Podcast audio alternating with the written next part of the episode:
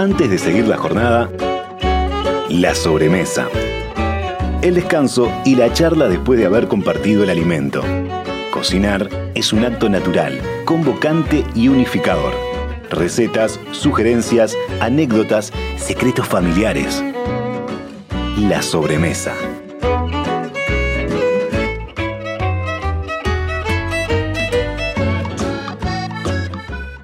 Presenta la sobremesa Productos Gourmet de Alimentos de Ambrosi. Más de 50 años en la mesa de los uruguayos.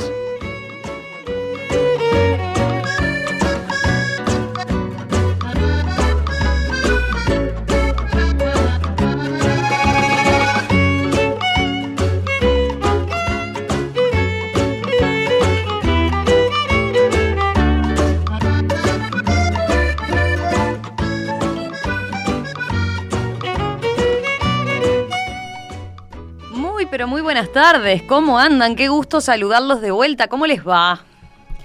Bueno, les empiezo haciendo una pregunta. ¿Habían pensado en el vínculo literatura y gastronomía? Sí, porque hoy la sobremesa se viste de largo y casi diría yo temerosamente trae grandes nombres de la literatura y expertos y apasionados de estos escritores que tienen en común que todos ellos tocaron de forma expresa o quizás más sutil la gastronomía.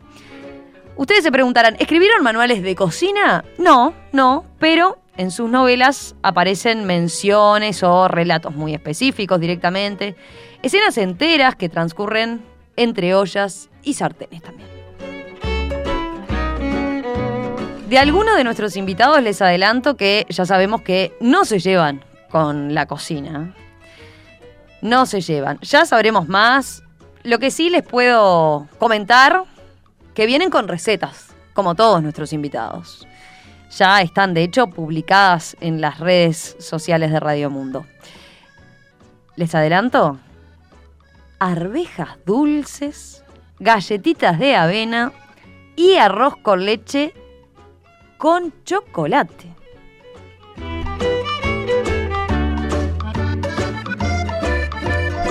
Intuyo que como aquí en el estudio no tenemos nunca comida en términos físicos, esta vez sí tendremos relatos maravillosos de virtuosas plumas que nos permitirán desgustar cada plato.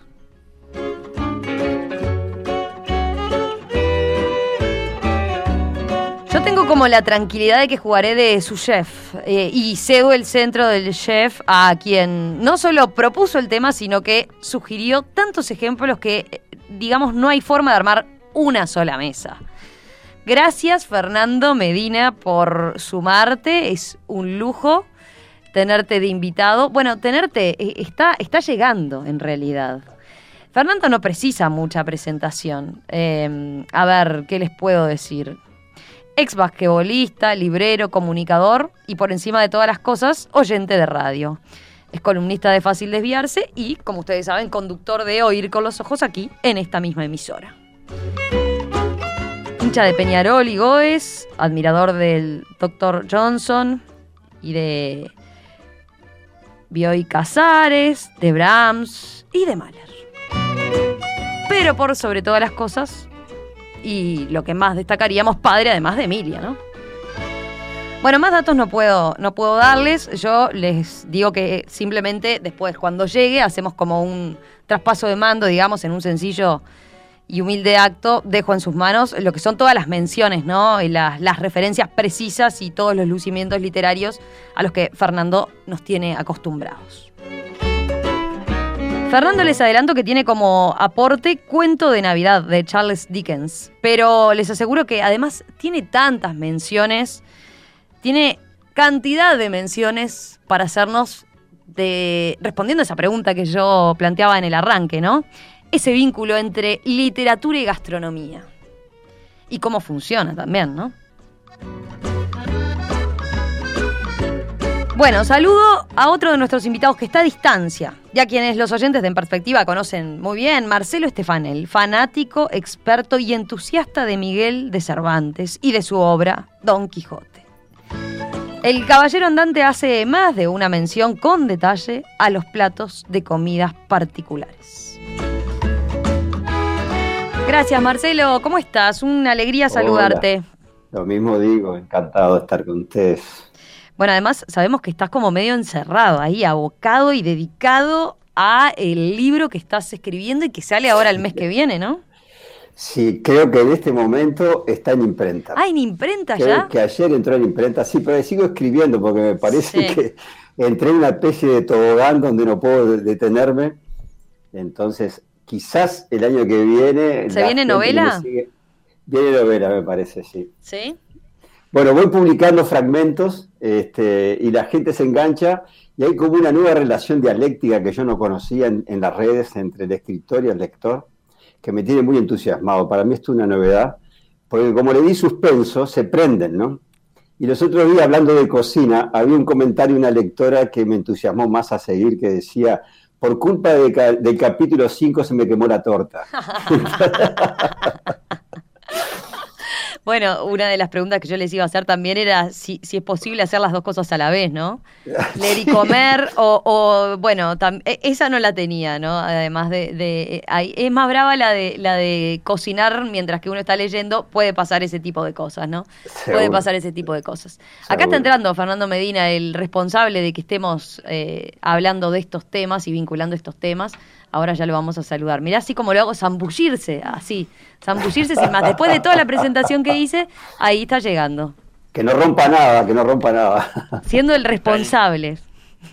A ver si estamos. Ahí, ahí, ahí. ¿Sí? Sí. ¿Estoy? Estás, ah, estás. Yo, te escucho. tan bajo. Yo te escucho. Ahí creo que subí un poquito. Te puso penitencia. Eh, Hola. ¿Qué hace Fer?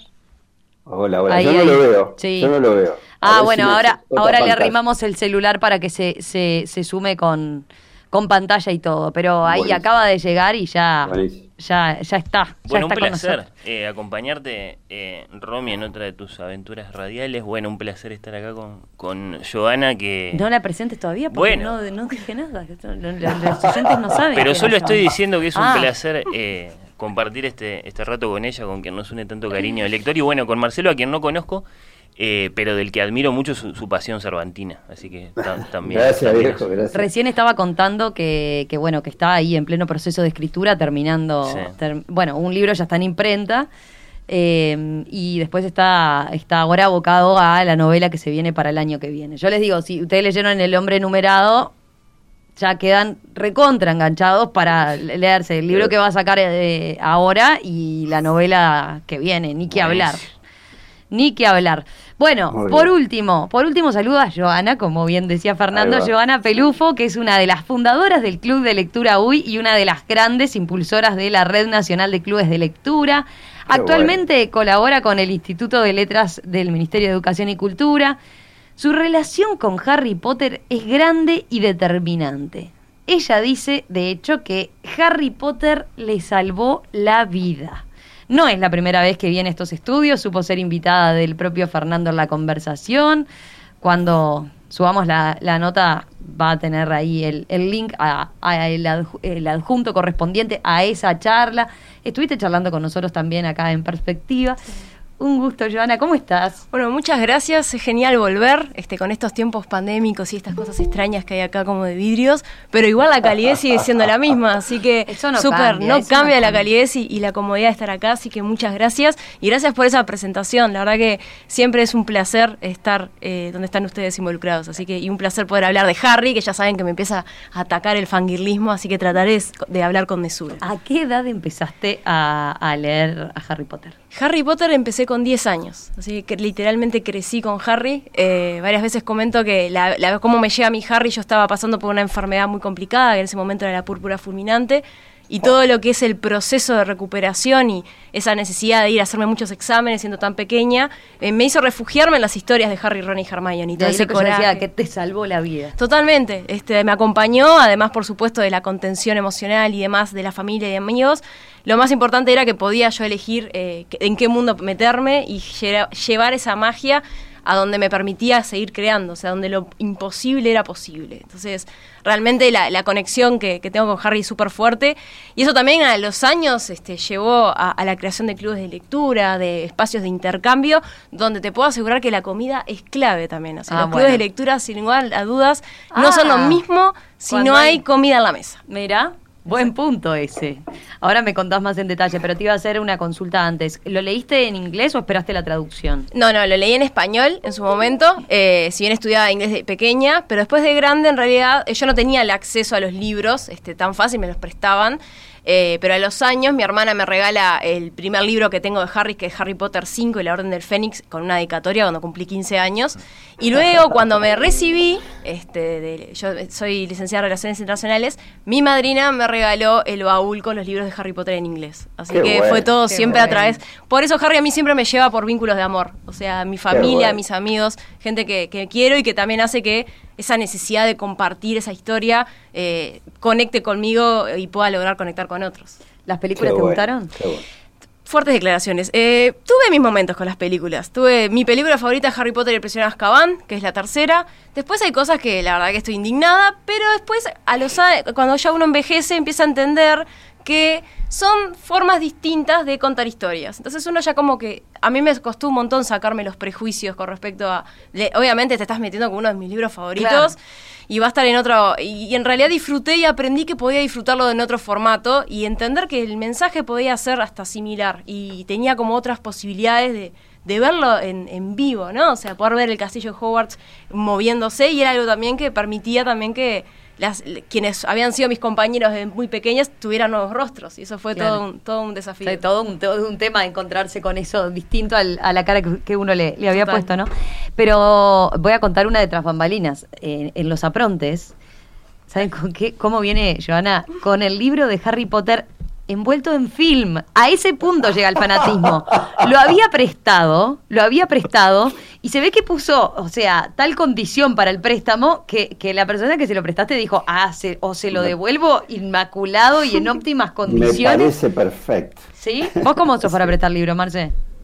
Eh, yo soy, soy, soy muy generoso, pero por eso he perdido muchos libros. Bueno, por, suerte, por suerte de, las ediciones maravillosas que tengo del Quijote, nadie me ha pedido ninguna. E, con, ese, ese no se toca, ¿no? Sí, no, ese no se toca. Fernando creo que piensa que, uno puede, en realidad, si, si roba libros es como que queda absuelto, ¿no?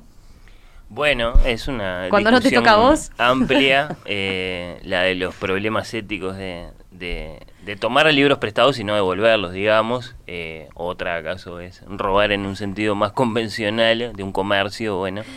Eh, pero, pero sí me parece que, que, el robo de libros no debe estar muy lejos desde el punto de vista ético del robo de pan, por lo menos como objeto de, de mm. debate humano. Buena, buen punto. buen punto. A ver, bueno, ya que sos el responsable de este encuentro. Bueno, caramba. Así, así nomás. Eh, ¿Cómo se te ocurrió o por qué eh, la idea de vincular gastronomía y literatura? Bueno, no, simplemente porque soy seguidor del espacio desde que comenzó, que ya lleva cuántas, 10, 12 ediciones por lo menos, ¿no? La sobremesa, estas conversaciones eh, sobre gastronomía y... Más, más, más me dice. Está la productora ahí. Como 20. dice? 20 Alexandra dice 20. caramba. Sí, llegamos a 20 sobremesas. Vuelan las semanas y claro, bueno, imagínate entonces, en 20, como siempre hay ese espíritu de conectar la gastronomía con, ¿no? La semana pasada la diplomacia, bueno, tuvimos tres embajadores acá, hemos tenido, qué sé yo, mmm, vínculos con con el cine, con qué más, bueno, con el teatro, con el teatro, un montón de cosas, ¿no? En algún momento tenía que llegar la literatura, desde luego que sí, porque de, de las grandes crónicas romanas a, Harry Potter, eh, para, para, hacer un arco de dos mil y pico de años, eh, está, digamos, eh, todo sembrado el camino de, de, los grandes libros, de momentos gastronómicos, ¿no? De momentos. Sí, después puede haber algún libro particularmente cargado de, de banquetes y, de, y entonces de, de, alimento y de bebida, pienso en Gargantúa y Pantagruel, por ejemplo, pero siempre son momentos, siempre son momentos y, y en todo caso sí, eh, abierto a eso, abierto a, pequeñas alusiones, de pronto muy significativas, como pasa con el libro que, quiero destacar yo dentro de un ratito. Eh, es muy mínima la alusión a la gastronomía, pero muy significativa. Eh, ahí sí se abre mucho el repertorio. Y es fácil pensar en 20 o 25 ejemplos de, de, presencias de la gastronomía en la literatura que, que son lindas de recordar. Eh, Marce, Joana, ¿habían hecho el vínculo ustedes entre una cosa y la otra, entre literatura y gastronomía? Sí, tú fíjate que El Quijote que ha dado para es la novela que más ha dado para hablar, ¿no? Este, E incluso han aparecido ensayistas que hasta calculan cuántas veces llueve en la obra. La, han, mirado por todos lados. Y la más importante es la comida, ¿no? Eh, para mí Cervantes tenía dos obsesiones que siempre las vuelca en sus novelas. Es eh, el alimento, la cocina, ¿no? Y los dientes. el aparato masticatorio le tiene muy preocupado. A tal punto que él mismo en el prólogo de novelas ejemplares se describe cómo es él, porque en realidad no sabemos cómo era Cervantes. Todos esos retratos que hay son mm. todos, como es de Artigas, son todos inventados, ¿no? Este, pero él mismo se describe cuántos dientes le quedan. y lo mismo hace en la obra de Don Quijote, cuando lo mueren a palos, entonces después le pide a Sancho que le cuente, le, revisa la boca a Sancho y va describiendo cuántos dientes le quedan. Y, la comida ya desde el principio, ¿no? en el primer párrafo ya describe cuál era la, vida de, Alonso Quijano el Bueno, que es ese lector fanático que le da por convertirse en caballero andante, ¿no? Y ahí ya dice en el primer párrafo, ¿no? Una olla de algo más vaca que carnero, salpicón las más noches, duelos y quebranto los sábados, lenteja los viernes, algún palomino por añadidura los domingos. O sea, ya en el primer párrafo, ¿eh? en el primer párrafo ya está la, la comida. Ya está la comida. Sí. Joana. En el caso de Harry, realmente eh, todo es comida porque está salpicado durante todos los libros, en los siete libros. Eh, hay un tema también que es esto de jugar con la comida mágica, las bebidas, las golosinas, eh, las cosas diferentes a lo que uno está acostumbrado. A mí me pasaba como cuando empezaba a leerlo, eh, empezaba a, darme cuenta que eran nombres de, tarta de melaza con jarabe, eh, carne de res, y yo decía, ¿qué, forma extraña de hacer referencia a algo que es un, puede ser un jarabe la melaza, y ya buscaba, investigaba y decía, ah, es el postre tradicional de Gran Bretaña. Entonces eso también permitía como que eh, alimentar la curiosidad, o sea, incluso literalmente la comida alimenta la narración en Harry en muchos aspectos, en la descripción de determinados encuentros, y hizo también como despertar ese bichito de curioso, decir, bueno, entonces esto realmente existe, eh, y así empezaba, y empezaba a descubrir que muchas de esas comidas eran tradicionales de Gran Bretaña, en particular menciona la tarta de melaza, porque fue una de las que eh, dicen por ahí que tiene el gusto similar al pastel de nuez, no lo he probado todavía, espero tener la oportunidad, pero también pasaba con eh, las bebidas mágicas, ¿no? La cerveza de manteca, la, cerveza, de mantequilla, depende de la traducción del libro si es mantequilla o manteca, pero también ah. decías, ¿qué es eso? Porque en realidad Rowling tenía como la fórmula muy en, en secreto, y cuando empezaron todo este tema de los parques temáticos, y bueno, el estudio en Londres que tuve la oportunidad de visitar, eh, ellos el pub que esté ahí tiene que ofrecer cerveza de manteca, porque uno como lector necesita encontrarle el gusto y además no se sabe qué es. Entonces, lo que yo probé, que incluso les traje la tacita, que básicamente esta es la tacita de... ¿Qué te pareció así, la cerveza de manteca? Muy rara, porque la parte degustativa mía es esto tiene vainilla, tiene merengue y además... Em, en los libros dice que no es una, no es, se llama cerveza de manteca, pero no tiene alcohol. Entonces en realidad se puede servir fría o caliente y depende mucho de la, de, la instancia como te lo sirvan. Lo que sí me supe creo que no, no logré como que me gustara. Lo quería con mucho corazón que me gustara, porque dije, esto lo toma Harry. Pues no, mi ciela, no sucedió, fue horrible, pero también lo intenté hacer en casa y fallé estrepitosamente porque soy muy mala cocinera. Entonces también se ve que no puedo hacer ni siquiera postres. Ahí ya delataste y te adelantaste a un punto que quiero tocar con ustedes. Ustedes, amantes de la gastronomía, ninguno de los tres es muy cocinero. ¿O me equivoco? Pero ahora, después de la tanda... No. mirá, silencio arrollador. Levantan la mano así como diciendo... Eh, después de la tanda me, los me cuentan entonces sobre cómo se llevan con la cocina en particular. Muy bien. Cuando los ingredientes están buenos, comer rico es una papa. Pulpa de tomate gourmet, del envase directo a tu plato. Elegí alimentos de Ambrosi, productos uruguayos. Participa de la sobremesa. WhatsApp 091 52 52 52. Arroba Radiomundo 1170 en Twitter y en Instagram.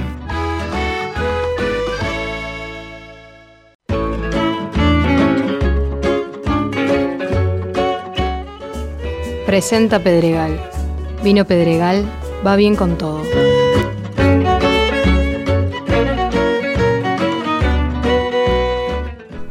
Cuentos de Cuento de Navidad, Harry Potter y El Quijote. Todos libros que tienen en su contenido recetas, costumbres gastronómicas y algo más.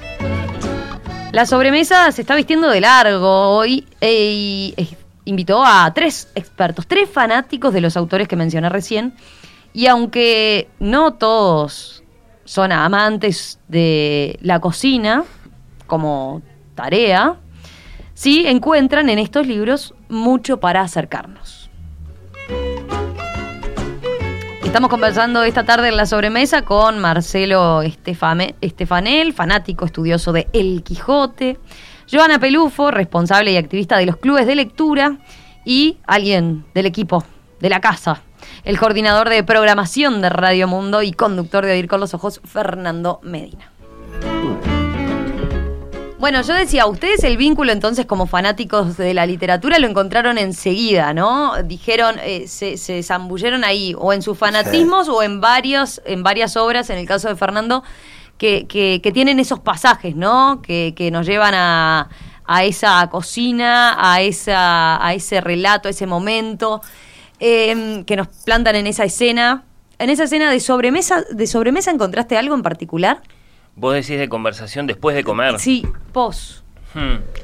Tendría que pensarlo un poco porque es bastante específico, pero puede ser, ¿eh? eh en el caso de Marcelo, por ejemplo, es la previa, no es la sobremesa. Es la previa porque todavía no, no almorzó y está como en el, en el aperitivo, digamos, con, con, una cervecita. No está mal para hacer la sobremesa. en el caso de ustedes, ¿ya es sobremesa esto? Sí. Sí. Ah, vos decís en términos biográficos. Eh, sí, sí, sí, sí. Este, ¿Ya comiste? Largamente, sí, sí, yo soy de las 12. ¿De las 12? Sí. De las 12, wow. Sí, sí. No, yo rompí todos mis horarios. Motivos familiares. Motivos familiares. Emilia eh, demanda a las 12. Está. Eh, y en la cocina, entonces, me quedaron por responder eso.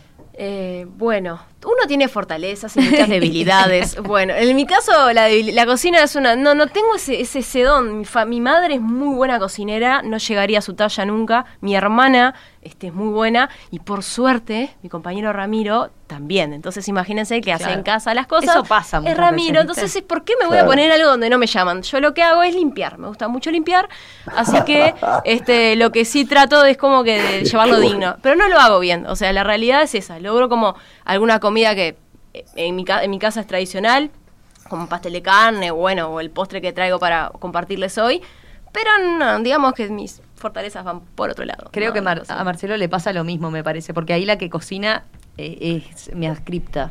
Eh, Exactamente. Deli es la, la chef de, la casa, me parece. Yo por lo menos he visto fotos de, algunos platos que la verdad, muy tentadores, muy tentadores, y vos decís que no, no, no es lo tuyo la cocina, ¿no? No es lo mío, pero me tuve que entrenar cuando me bachilleré, porque cuando me bachilleré en Paysandú y venía a vivir solo a Montevideo, mi madre me dio un curso intensivo de, desde cómo se, se, se, prende un botón, cómo se ira un botón, ¿no? cómo se plancha una camisa, hasta cómo se hace un omelette, este, ¿no? una milanesa, una, el arroz. Para que el nene sobreviva en Montevideo, era así. Exacto, exacto. Y no muera de inanición. Pero después, bueno, tuve la suerte. Mi madre era excelente cocinera, hoy heredaron todas mis hermanas, son muy buenas. Y Deli heredó también de, de su madre, tiene una mano bárbara para cocinar. No le pido la receta porque todo es a ojímetro. Ah, bueno. Sí, eh, pero cuando ella tuvo sus accidentes socios, ¿no? Cuando se fracturó, este, te tocó ahí agarrar el capitanato. Me enseñó, me enseñó, ¿no? Este, te daba las instrucciones ahí desde. Yo preparaba, por ejemplo, el relleno de una tarta de puerro. Mm.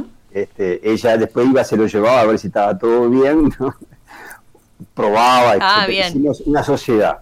Y una vez que se recuperó, vuelve a cocinar como los dioses. Perfecto. Haciendo omelette. Haciendo omelette son muy buenos, pero no es muy complicado tampoco. Y haciendo escones, o sea, esos son muy Bueno, hay que tener, eh, ahí está, esas son las especialidades. Y aparte la parrilla, que eso es, la cosa más fácil del mundo, aunque todos los parrilleros se dan dique, pero me parece que es muy sencillo. Muy sencillo, bien, bien. Eh, el chajá, ¿no? El chajá, de tu eh, no. Eh, eh, el chaján me gusta muy poco, soy de los anduceros. No. Eh, incluso en mi yo soy de la época que papá llamaba por teléfono al dueño del chajá y le decía, prepárame para Santiaguito prepararme un paquete que va, viaja a Montevideo. Entonces, incluso el dueño ya sabía los gustos de algunos amigos. Era con menos durazno, con más durazno, con menos antichí, con más antichí. Era increíble eso. Después vino la, industrialización. Claro, después se, popularizó. Bueno, y Fernando, en tu caso, yo, yo no quiero quemar, pero me dijeron que pasaste la receta y fue así. Galletitas de avena. Y remitirse al libro creando. Sí. A ver, a ver. ¿Está mal? no, demuestra, me parece que la cocina no, no, no es lo que te apasione. Eh, en mi familia hay un, hay un decir que yo no sé eh, a quién corresponde ni, ni, de dónde llega, pero que a todos nos causa mucha gracia. Alguien dijo alguna vez, eh, a mí del asado lo que más me gusta son las papas. y yo tengo uno parecido, que es que a mí de la cocina lo que más me gusta es la radio. Porque yo aprovecho el, momento de, preparar la cena o, para, o para Emilia o para todos para encerrarme con la excusa del ruido eh, o del humo o del, o del, viento que entra por la puerta exterior y escuchar la radio. Y, y es lo que más me gusta, de estar ahí con esas cosas. Después habría que pensar un poco en el vínculo que puede haber entre un fuego debajo de una olla y esas voces que están ahí eh, presentes, que tienen como una cosa de que te rodean eh, entre el cariño, la comodidad, el placer y, se terminan integrando y hay una familiaridad entre las dos cosas. No lo tengo muy claro, pero, pero me parece que sí, que va por ahí. Y, en todo caso, lo que sí creo que me gusta de estar ahí eh, es cómo cambia el tiempo. Porque un poco te lo impone, ¿no? Tenés que esperar. Hay un tiempo de cocción, un tiempo de, estar algo en el horno, un tiempo de estar algo en un sartén, qué sé yo. Eh, y de pronto el, tiempo que corre, el que rige, el que manda, no, no es tanto el, del reloj, que es siempre más opresivo, eh, sino ese tiempo, el tiempo de, la cocina. Eso, eso, eso me cae simpático. Eso te cae simpático. Sí, eso me gusta. Bueno, nos quedó por, por conocer más de cuento de Navidad, porque algo adelantaron, ah, ¿no? Cuando quieran. Del Quijote, de Harry Potter. Bueno, ¿por dónde es el, toque? Vos decías, en el caso de, Dickens, la, el cuento de Navidad no es un pasaje largo, es muy puntual la comida, pero muy significativo. Sí, claro. Bueno, es una historia, es una historia grande esa, ¿no? Que capaz que sería lindo contarla bien, porque vos decías eh, este, que yo había tirado varias opciones, y es cierto porque eh, pensando, ¿no? Y eligiendo, claro, se me ocurrían, sí, eh, el chocolate para Roald Dahl, por ejemplo, que es muy importante. Y, y, las cosas dulces en general, porque no, no solo está Charlie, sino que después está el, el melocotón gigante o el durazno gigante o lo que sea. Y incluso está la, historia de que la viuda de Roald Dahl eh, eh, publicó un libro que se llama Recetas Asquerosas, siguiendo la voluntad de su marido, en el que entre otras cosas hay hamburguesas de barro, por ejemplo, bueno, eh, tomando escenas de los libros de, Roald Dahl que son este, increíblemente imaginativos, ¿no? Yo soy muy fan de, Charlie y la fábrica de chocolate, me parece un libro maravilloso, con toda esa historia, ¿no? de del niño y los dientes y la, y la, imposibilidad de comer cosas dulces. Bueno, era una posibilidad. Después está la, la merienda de locos en Alicia, que también mm. tiene una, una, una, gran aventura ahí para, para pensarla. Pero no, me, me, me quedo con, con Dickens después eh, podés profundizar en cada uno. no, pero no da. Me parece que es más lindo contar contar esto que tiene que ver con sí, con el con la canción de Navidad, que a veces se le dice cuento de Navidad. Yo creo que es correcto decir canción, de, Navidad, porque el título original es Christmas Carol y eso es significativo ya desde el punto de vista de qué clase de texto tenemos acá. Tenemos un texto, digamos, postulado eh, a ser pegadizo, a ser memorable y a quedar en la cultura como queda un carol, le decía una canción, ¿no? Y no tanto una, una novela. Es un cuento desde el punto de vista formal, pero por ejemplo está dividido no en capítulos, sino en estanzas, que es lo propio mm. justamente de, una, de una larga canción. Eh, y después, claro, te lleva a tantas cosas este libro. Eh, Dickens es una figura por lo menos igual de grande que Cervantes, ¿no? Ya que estamos hablando de, del Quijote con, con Marcelo. Marcelo hace que sí, yo pensé que se venía un debate, pero... No, sí, eh, conectada con Cervantes, indirectamente por lo que representa la novela en el siglo XIX. No hay novela en el siglo XIX si no es porque allá atrás, como una especie de Biblia para los cristianos, está el Quijote. Eh, y después directamente porque, porque Dickens era un lector de Cervantes, desde luego que sí, eh, y, aprende mucho de él. Después la propia J.K. Rowling también va a estar vinculada a su vez a estos dos. Bueno, pero estás quedando bien con todos, así como uniendo. Yo quería un poco más de debate, ah, pero, si, Yo, si yo las percibo, esas conexiones las voy a señalar porque me encantan. Me encantan esos dibujos que, que se hacen a, través del tiempo cuando los, los, autores se leen entre sí. Y por supuesto que J.K. Rowling es una lectora de Dickens. Entonces, eh, a mí me gusta recordar que hay dos hechos eh, en la infancia y en la adolescencia de Carlitos, que nació en 1812, estamos hablando de un autor eminentemente victoriano, de, corazón del siglo XIX inglés, de corazón de Inglaterra industrializándose, dos hechos que son laborales. Es muy interesante eso, ¿no? El primero, cuando Carlitos tiene 10 años, eh, el momento en que a su papá lo llevan preso por deudas, que era una cosa que, sucedía bastante entre los... Muy Sí, y muy eh, y, que, y, que, demandaría mucho contexto, ¿no? Porque ¿qué significaba que lo llevaran preso? Bueno, no es que lo llevaban a una cárcel, lo llevaban a una especie de colonia en la que de hecho su familia se iba a vivir con él, ¿no? Eh, tenía que ver con una cosa muy grande en la historia social inglesa que es la llamada ley de pobres, cuando las leyes tenían nombres explícitos, ahora se, se les ponen nombres con disfraces a las leyes, en aquel momento era una ley muy, muy clara, era una ley de pobres. Así nomás. No necesariamente para sacarlos a los pobres de la pobreza, sino por el contrario, para más o menos administrarlos y que no molesten una ley del siglo XVIII, que en el siglo XIX tiene eh, grandes reformas, no particularmente progresistas. Bueno, eh, al papá de Dickens le pasa esto, que lo llevan preso por deudas y varios de los hermanos de Carlitos van con él a vivir a la cárcel y Carlitos no, Carlitos va a trabajar con 10 años a mantener a su familia. Y le toca ir a, una fábrica de pomada para zapatos, que es como un gran eh, ejemplo, un ejemplo muy paradigmático de lo que estaba pasando con el trabajo en aquella Inglaterra en plena industrialización, ¿no? Era una fábrica y entonces ahí él ve cosas, vive cosas, siente cosas que lo van a marcar mucho, ¿no? Un niño que a su vez eh, tiene una responsabilidad laboral, no es que tiene un entretenimiento, no va a ganarse unos mangos. No, no, tenía una responsabilidad, de hecho, él tenía que ir cada tanto a la, a la, cárcel a llevar lo que ganaba. Después hay una anécdota bastante fea, que es que cuando el papá sale de la cárcel, la familia como que discute el asunto y dice, bueno, no, mejor que siga trabajando porque le está yendo bien, ¿no? En lugar de retomar su educación, bueno, está. Y lo otro que le pasa a Carlitos es que cuando él más o menos logra salir adelante, ¿de qué empieza a trabajar? él siendo muy jovencito, de periodista, que es una palabra un poco anacrónica para aquella época, digamos de taquígrafo, de cronista parlamentario, pero sí, de eso, de, cubrir cosas que sucedían escribiendo, que era lo que a él le gustaba. Entonces, por un lado, esa experiencia muy vivencial del trabajo en una fábrica y después eh, eh, escribir desde la prensa, desde el periodismo, desde la paginita que salía todos los días, o por lo menos una vez por semana, él se hace como escritor. Y eso es muy significativo para que él se haya hecho novelista, ¿no? Él llega a la novela a través de la prensa porque la novela era una cosa nueva en el siglo XIX y tenía mucho que ver con, con la lectura que vos te podías comprar por poco dinero, con, con unos, con unas monedas, porque eh, la novela digamos, por, ¿por qué toma de pronto mucho tamaño en el siglo XIX? Bueno, porque era interesante desde el punto de vista económico, ¿no? Los propietarios de los, de los, de los medios, de los periódicos, de los diarios, esto arranca sobre todo en Francia, se dan cuenta de que si le añaden a eso que en general no era, por supuesto, información, era sobre todo opinión, participación política, debate, alguna cosa costumbrista, si le añaden entretenimiento, van a vender eh, más y van a ganar otro público, que son, por ejemplo, los obreros, las mujeres, que sí van a estar dispuestas a pagar una monedita por una página eh, y entonces así de pronto se vuelve interesante esto de escribir novelas, ¿no? Siempre por entregas al principio. Y Carlitos entra a la novela así, de ese modo, escribiendo unas historias que a él se le ocurrían. es muy significativo porque si él hubiera nacido, digamos, como escritor desde la academia, desde otro lugar, no hubiera sido novelista, seguramente. Él es novelista porque nace como escritor desde la prensa. Y por otro lado, cuando empieza a escribir, ¿por qué le interesan tanto, por ejemplo, los niños que viven en la calle? La segunda novela de Carlitos es eh, Oliver Twist. Eh, bueno, por cosas que había vivido. Él, por ejemplo, trabajando en una, en una fábrica y relacionándose con familias que la pasaban realmente muy, muy mal, muy mal.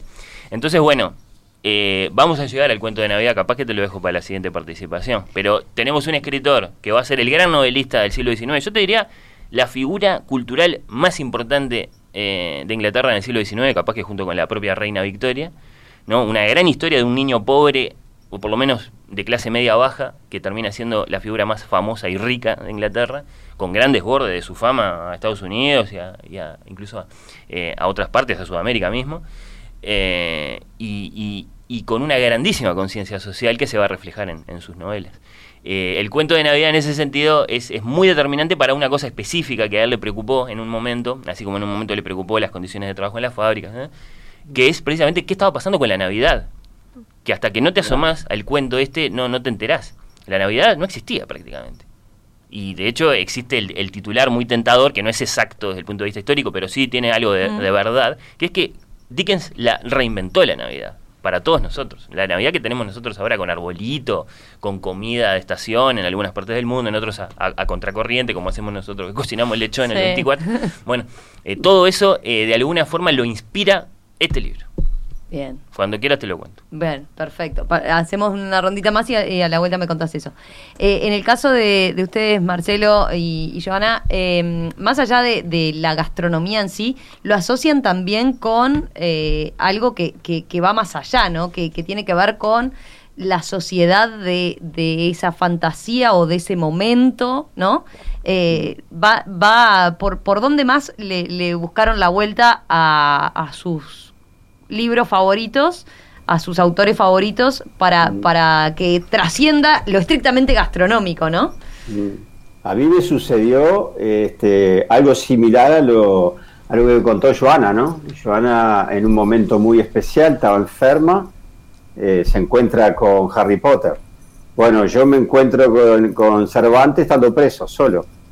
Este, en el año 75 estaba en plena libertad, en plena época dura y me dio por pedido el libro porque tenía un tío, profesor de literatura y poeta, Jean ah. Paysandú, que era fanático de Cervantes y siempre llevaba a la vida coloquial, estando en la playa o en casa, siempre traía una anécdota referida a ese dúo Sancho este, y Don Quijote. Entonces, y en realidad cuando lo di en literatura me aburrió, no me gustó. Y bueno, estando ahí solo dije, bueno, a ver qué tal es, porque ya que puedo leer, ¿no? Lo único que puedo hacer es leer. Y llega el libro y ta, y me enganchó desde, desde pique, desde pique, así, fue una, como esos amores de, de, el priflechazo, como se dice. Sí, sí, sí, Y fue porque ya en el, prólogo eh, Cervantes nos dice que eh, dice, empieza desocupado lector, siempre se, en su prólogo pone desocupado lector, o sea, parte de la base que uno tiene que estar con tiempo libre para leer, ¿no? O desocupado.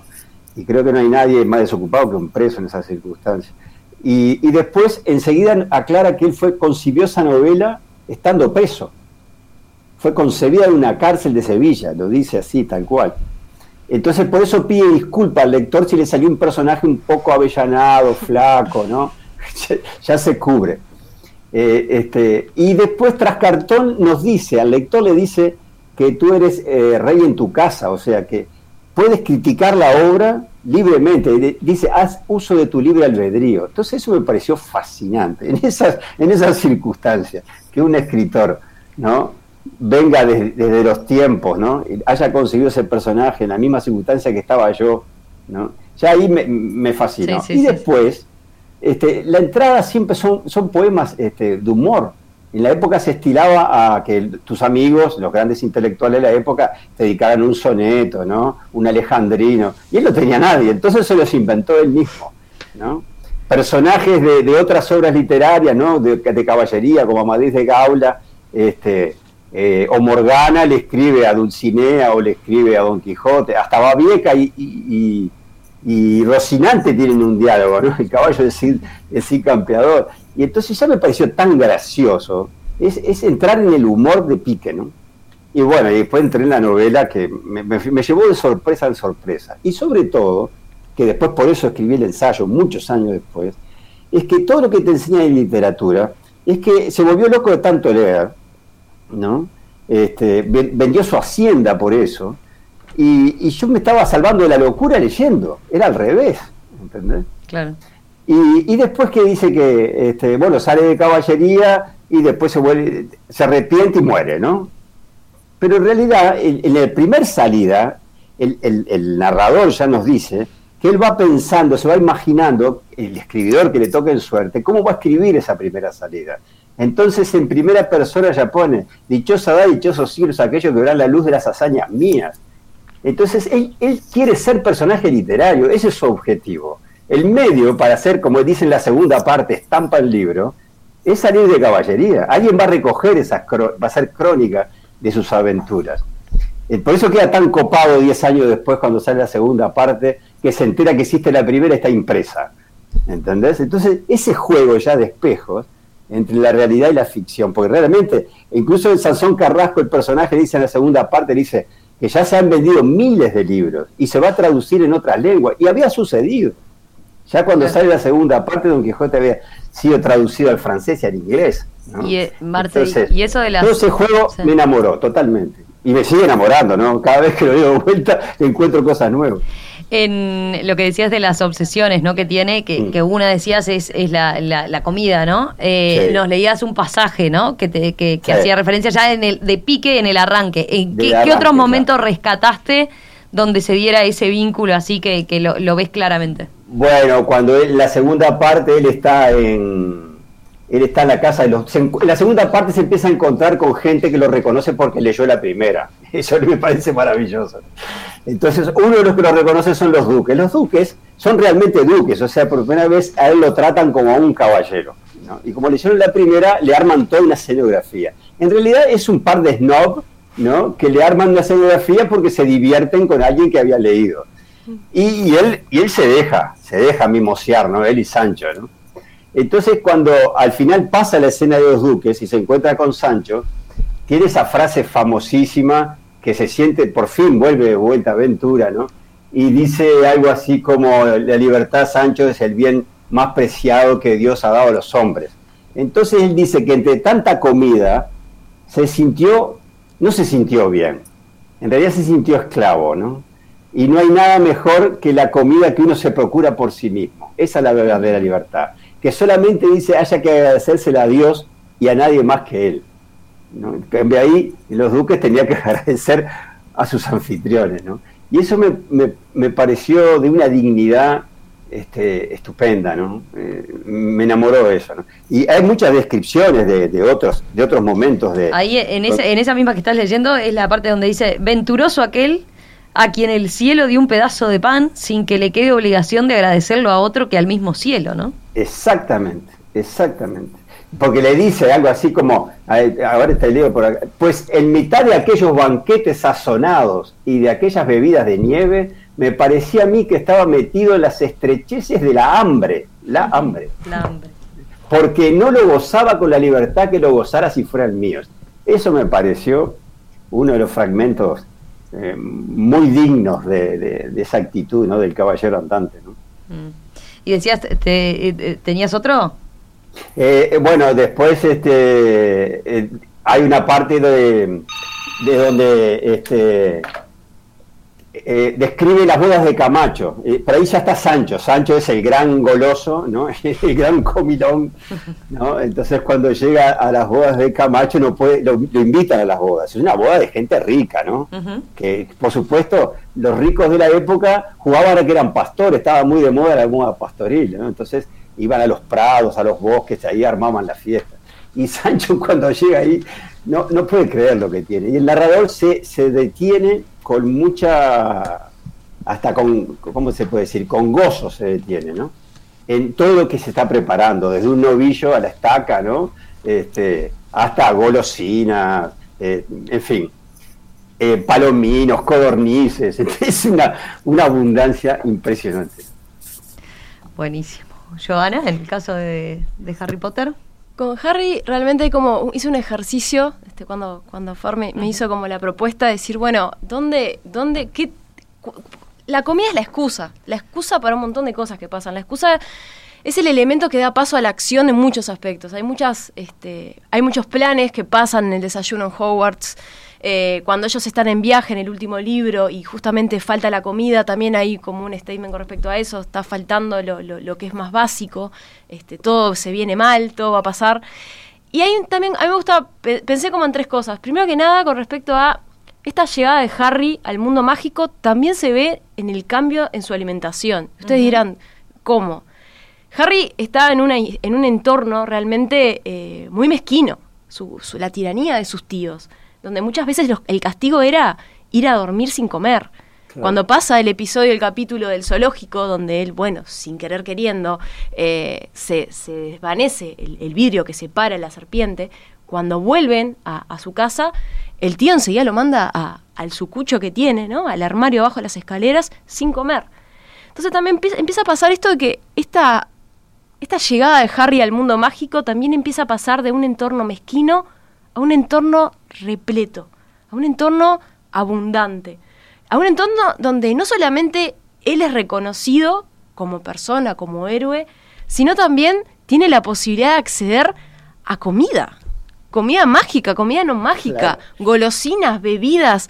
Em, uno de los primeros encuentros que, tiene con Ron en el tren, eh, lo primero que hace es ir pedir el carrito de dulces y pedir todos los dulces más locos que encuentra. La rana de chocolate con los coleccionables, también las varitas de regaliz. Y en realidad ahí uno empieza a darse cuenta como la comida como elemento también importante y básico. Y Rowling lo hace durante todos los libros.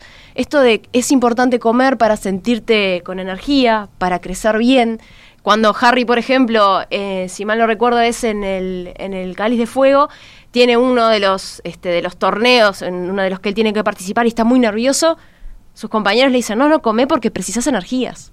Entonces, hay como todo un montón de cosas vinculadas a, eh, no sé si es la, bajada de que hay que comer y alimentarse, sino también esa, esa diferencia de ese entorno en el que él estaba completamente eh, mal cuidado, donde dormía abajo de un armario, donde no eh, accedía a comida más que sopa enlatada o le tocaba hacer el desayuno algunos huevos para los demás, o donde en realidad si accedía a postres era porque su tío, eh, su, perdón, su primo glotón eh, no quería comer ese helado genial y él llegaba a ese helado. O sea, hay como mucha cosa también de, la, desde la carencia que es como muy, muy interesante, que también pasa cuando, cuando decía también fue vinculado a Oliver Twist, ¿no? Estos huérfanos que realmente mm. la pasan mal y después a través no solamente de la comida, sino le empiezan a pasar bien las cosas y terminan, eh, bueno, triunfando entre comillas en muchos aspectos, pero por lo pronto accediendo a cumplir con todas esas necesidades. Entonces, eh, eso es algo que Rowling, por supuesto, tenía como inspiración, este huérfano que elige, que encuentra todo este camino del héroe, ¿no? De, de, poder encontrar estas aventuras y probarse a sí mismo y traer después al mundo ordinario lo que aprende y siempre rodeado de otros. Eso también se ve en la comida.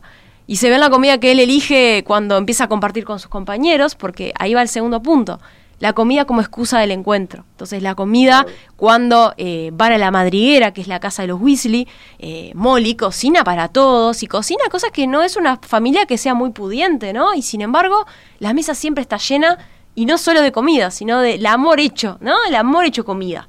Entonces, los condimentos, hay cosas que es muy divertido, Harry, es que la comida no puede crearse de la nada. O sea, hay hasta determinadas reglas mecánicas donde, bueno, alguna salsita que querés poner para que se venga bien desaparece al tiempo, porque en realidad la comida se tiene que hacer. Y, en realidad eso pasa incluso en Hogwarts, cuando en las películas, en los libros, eh, ven que la comida aparece de la nada, pero en realidad están los elfos domésticos en las cocinas eh, preparando todo y desde un, lo mágico es traspasarlo de un lado a otro, pero la comida no se crea de cero. Entonces también ciertas reglas y esta excusa como encuentro de decir, bueno, Ron empieza, eh, conoce a Harry en este vagón de tren repleto de dulces, donde en realidad Ron tímidamente tenía unos sándwiches y Harry lo que hace es compartir, porque ¿con quién compartía Harry algo antes? Con nadie.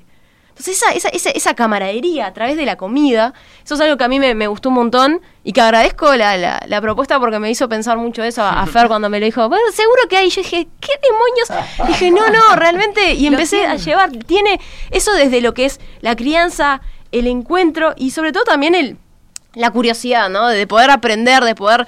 Eh, una de las cosas que Harry no, no cocina, o sea, en ningún momento. O sea, eso realmente siempre le es dada la comida. Y eso también me parece interesante como para trabajar. Un vino no solo marida con una comida, también marida con un sentir.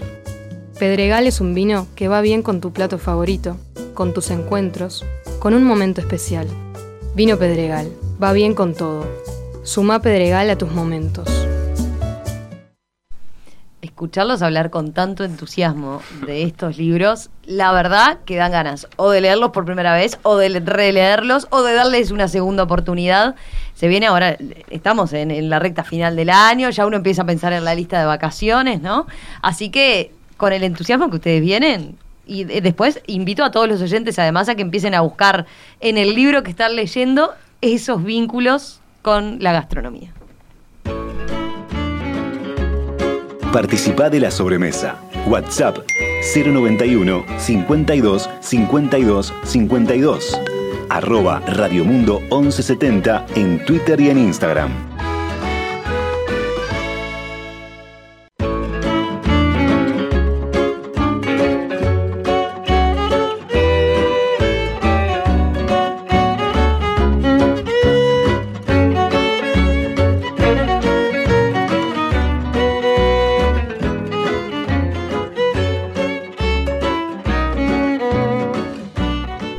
En esta sobremesa, ¿eh? en esta sobremesa dedicada a la literatura y la gastronomía y esta alianza, este maridaje, podríamos decir, que por lo visto funciona de maravillas. ¿eh? De maravillas. Bueno, Fer, nos quedaba pendiente, eh, nos situaste en el autor eh, pero nos quedaba pendiente ver ese pasaje que tenía que ver con esa cena de Navidad, ¿no? Sí, sí, eh, estaba pensando que qué lindo recorrido se armó casi sin quererlo, ¿no? Cervantes, Dickens en el siglo XIX, esa Harry Potter ahí de, de, nuestro tiempo quedó así como una, como una calle trazada ahí. Y bueno, Dickens se interesó por, por distintos temas a lo largo de su vida, después los volcaba en novelas, eran siempre temas de, de mucha, de mucha carga social. Eh, esas novelas después le trajeron mucha popularidad, pero también algunos enemigos porque hay que recordar que en definitiva Dickens termina siendo el gran autor, novelista socialista inglés, ¿no? el, gran escritor de conciencia social, lo cual no es muy inglés, que digamos. Mm. Y bueno, un, gran ejemplo eh, es este esta canción de Navidad que, como yo decía, se divide no en capítulos, sino en estanzas, en estrofas, decimos nosotros, que es lo propio sí, de, una, de una canción, de una cosa que aspira a ser pegadiza, a quedar en la memoria de la gente. Eh, años 40, siglo XIX, y Dickens se interesa en esto de la Navidad porque, ¿qué pasaba? Eh, es, es, raro y hay que pensar bien e indagar bien eh, por qué, pero los propios cristianos ingleses se habían desencantado de la Navidad, ya de mucho tiempo a esta parte. Esto tenía que ver con qué era lo que pasaba concretamente el 24, el 25 de diciembre, que tenía que ver o bien con una celebración muy lujosa en las casas de las personas más pudientes, es decir, los menos, los pocos, eh, o bien fiestas más parecidas a un carnaval, una cosa muy descontrolada, ¿no? muy asociada a las borracheras. Y entonces esto que va a empezar a pasar después con la Navidad, que es la familia o el prójimo, y sobre todo eh, esa cosa tan cargada de, bueno, eh, mm, el color, ¿no? Y el sentimiento, el arbolito para nosotros, esa comida que se cocina muy especialmente ese día y que es propia solo de ese día y no del resto del año, bueno. Eh, todo eso no, no, no, existía y a Dickens le preocupaba mucho y le parecía que había que reapropiarse de la festividad que correspondía con el nacimiento de Jesús para, para, para, lograr algo social importante con eso. Entonces, si bien participó de esta discusión con algún panfleto, algún artículo de opinión aquí y allá, él lo que quiso fue crear algo grande, algo con, con sentimiento de parábola que quedara. Entonces creó esta canción de Navidad, un personaje que es un arquetipo del avaro, el Mr. Scrooge, eh, eh, eh, es un arquetipo al punto de que en la lengua inglesa hoy Scrooge es una palabra válida para, para tacaño, para mezquino. esas cosas muy dickensianas, ¿no? De, proponerse algo y, lograrlo de manera, digamos así, tan, tan permanente. que es una gran rata explotadora bien propia de la revolución industrial inglesa, es un prestamista, mira el trabajo que tiene este tipo, presta dinero, hace guita con la guita. Y, y, bueno, este, Dickens lo pinta como, como, como, la persona menos generosa del mundo. Tiene un, un empleado, un pobre empleado, Bob Scratchit, eh, que, que, bueno, eh, pobre, eh, tiene la, la, tímida ilusión de tener libre el 25, a ver si puede celebrar con su familia modestamente la Navidad, que se olvide, porque trabaja para Mr. Scrooge, va a tener que laburar el 25 también.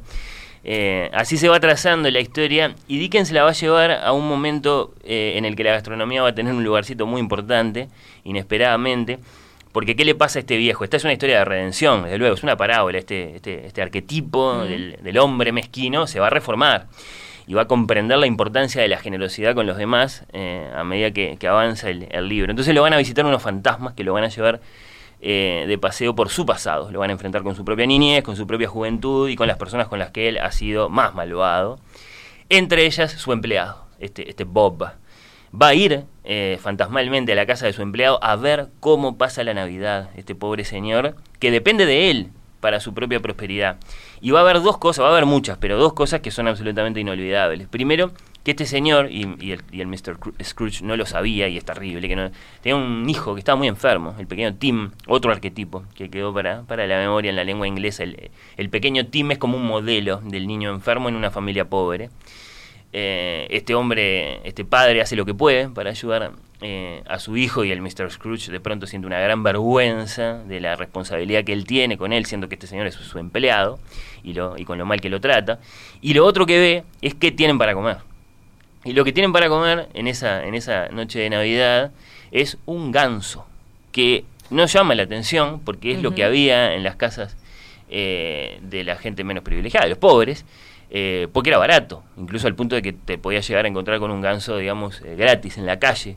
Eh, sobre todo porque es una, el ganso es una ave chica en comparación, y entonces, bueno, está así, e, es, el ave a, la que accedía para, para cocinarla la gente humilde. ¿En contraste con qué?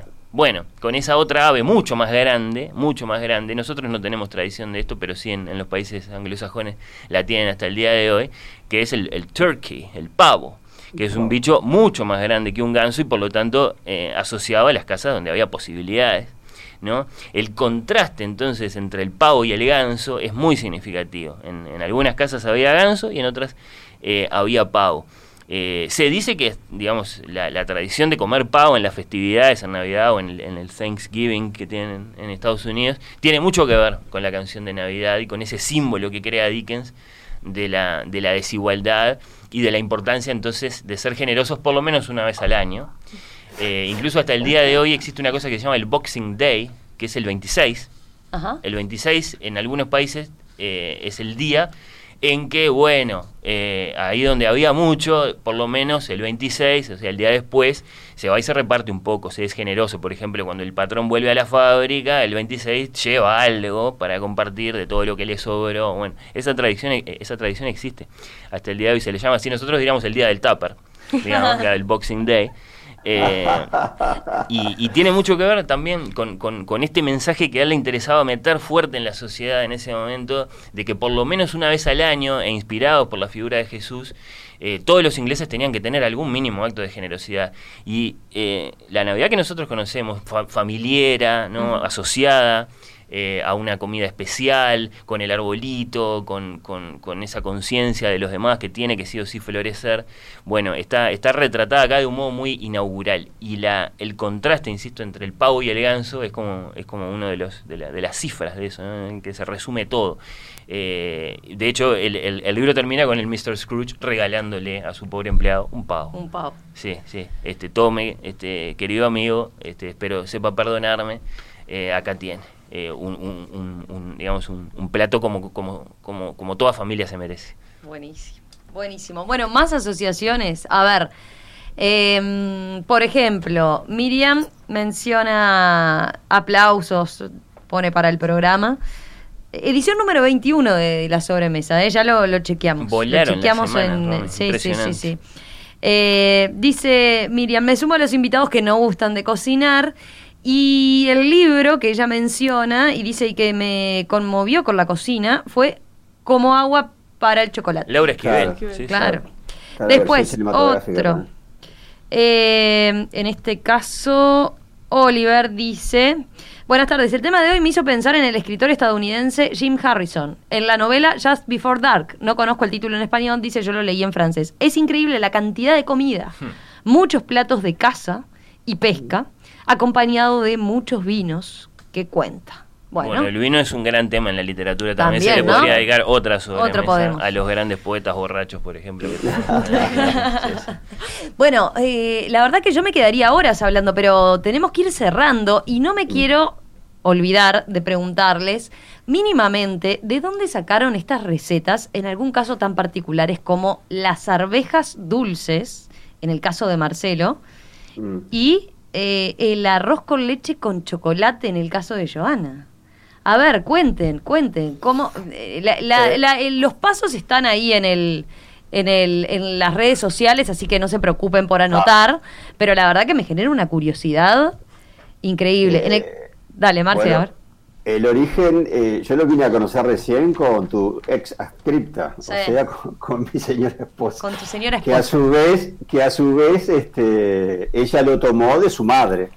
Mirá. Y más atrás, supongo, no sé si es un invento de, de mi suegra o, viene de más atrás. Este, pero son esas bien tipo de comida eh, rápida, ¿no? Muy sencilla, pero absolutamente original. pero el, toque que le da es el azúcar. ¿no? Nadie se imagina saltar en la sartén una cebolla, poner unas arvejas ¿no? y agregarle azúcar. Más bien te, lleva el sentido común al sal, no al azúcar. Y después hacer los huevos pollé, ¿no? o escalfados ahí, este, con toda la agüita que viene junto con esa mezcla del aceite y, el líquido que viene en lata de arvejas. ¿no? Me encantó. Este, pero la verdad que es exquisito. ¿Sí? ¿Exquisito? ¿Muy recomendable? Muy recomendable. Práctico, además, para nosotros, entonces, Muy que práctico, los sí, cuatro además, entre las nosotros. ¿sabes? las manejas según la cantidad de comensales, lo que quieras Perfecto, comer, ¿no? Claro. Pero entre los cuatro, sin, entre los cuatro no hacemos uno, me parece, así destacado en la cocina, ¿no? Eh, así que yo ya, ya, ya lo he dicho, estoy aprendiendo ahora con la sobremesa porque me encanta probar después alguna receta, pero Claro. muy, muy amateur y principiante lo mío, ¿no? A mí Eh, se me ocurrió esa por original. me encantó, muy original. me encantó, ni que hablar. Joana, en tu caso, ¿qué te, te deben haber dicho? ¿Qué? ¿Cómo con Sí. chocolate? ¿Qué señora, O sea, ¿qué le pasa? Bueno, en realidad, eh, mi familia, por parte de mi mamá, es ecuatoriana. Eh, mi abuela Amalia, Amalia Rico, hacía unos. El arroz con leche. Mi vida fue crecer con arroz con leche con color marrón. O sea, para mí era así Ah, en lo normal. O sea, el hecho de. Como no hay otra forma de comer el arroz con leche que no pongas canela y que tenga un color marroncito, porque lo comemos con cocoa. Claro. Eh, y bueno, es algo que eh, mi abuela pasó por generaciones a mi mamá, eh, mi mamá lo- me lo intentó enseñar, yo hago lo que puedo, no llego a ese nivel, pero es algo que me conecta directamente con mi abuela. Eh, y además incluso, este, mi abuela ya no está, pero tengo grabado en un cassette de video ella explicándome la receta, Uy, qué lindo. este, como me- y me lo iba mostrando, ¿no? Entonces eso me quedó para, para siempre. Y lo, lo gracioso de todo esto es que yo a los años, no estoy diciendo hace no mucho, descubrí que en realidad la gente come el arroz con blanco. O sea, yo lo miraba diciendo, ¿cómo puede ser que comas arroz? No, ¿Cuál es la- el sentido? Y no, y te miran como diciendo, claro que sí, el arroz con canela, pero vas a un restaurante y pedís y te lo dan blanco. Para mí siempre fue este chocolate, así que siempre estoy, cada vez que Sí, sí, hablo acá- de esto, prometo traer arroz con o el leche de mi mamá. leche, como mucho. Para mí es fundamental el arroz Claro. con leche con el dulce como de el leche. topping pero, arriba, claro. como si le pones un merengue, por Pero ejemplo. la verdad que con chocolate me, me, me mató. Buenísimo. Pero la verdad que es algo que es súper rico, es de mis postres favoritos. eh, y siempre prometo que en algún momento lo traeré si mamá los hace. Cada vez que yo vuelvo a mi casa, mis papás viven en La Teja, siempre hay este arroz con leche esperándome. Así que es una de las cosas Qué también que me conecta este, el arroz con leche con mi familia. Qué lindo. Qué bueno. Bueno, ¿y tu receta, Fer? Bueno, como a mí me cuesta pensar eh, en, en la comida en términos así de cosas ricas o hiper elaboradas o lo que sea, me, me cuesta de pronto un poco menos pensarlo en el sentido de esas asociaciones, ¿no? Entre las comidas y los momentos, lo que puede ser para, para los uruguayos, no sé, la pizza del sábado o el asado del domingo, esas cosas que son más el momento que la comida, Sí. o las dos cosas por lo menos. Eh, yo pensé en esas galletitas de avena que por supuesto no tienen la menor novedad desde el punto de vista gastronómico y que en casa... Ahí nosotros detallamos toda la receta.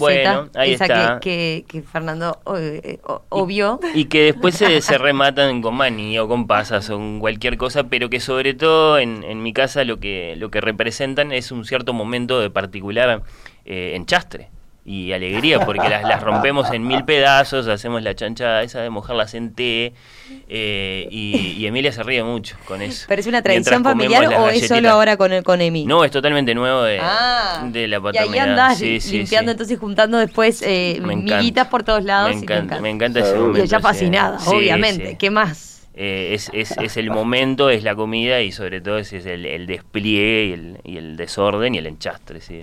De, lo, de, lo, de lo que sucede con las galletitas, eh, que, que un poco como lo que decía Joana hoy son, son la excusa en definitiva, eh, pero también son importantes.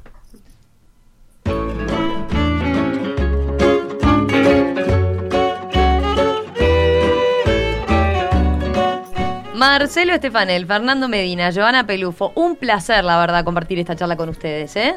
Lo Eh, mismo digo. totalmente. Confieso que al principio- conocer a, a los otros dos que no conocía. Igualmente, Marcelo, Igualmente, gracias por estar ahí. Bueno, en cualquier momento la retomamos porque nos quedaron, Sí. nos quedaron temas Sí. para tratar, nos quedaron eh, más recetas, nos quedaron otros otros eh, libros que seguro que tienen porque los tres son más allá de que eligieron algo en Claro. particular, en este caso, bueno, en el caso de Fernando temático, pero ustedes como como fanáticos de de, de estos autores, eh, me parece que deben tener mucho más como fanáticos de la lectura. Nos quedó pendiente, por ejemplo, eh, ese vínculo del club de lectura con la, la comida, ¿no? Que decías, no, eh, lo anotamos para la próxima, ¿les parece? Totalmente. En cualquier momento los volvemos a convocar, entonces. Gracias, Romy. Muy bien, muy bien. Un abrazo grande. ¿eh? Otro abrazo para todos y para la audiencia. Bueno, sigan por aquí, ¿eh? Sigan en Radio Mundo, que ya se viene la tertulia de colección. La sobremesa se repite esta noche a las 21 y el domingo a las 14 horas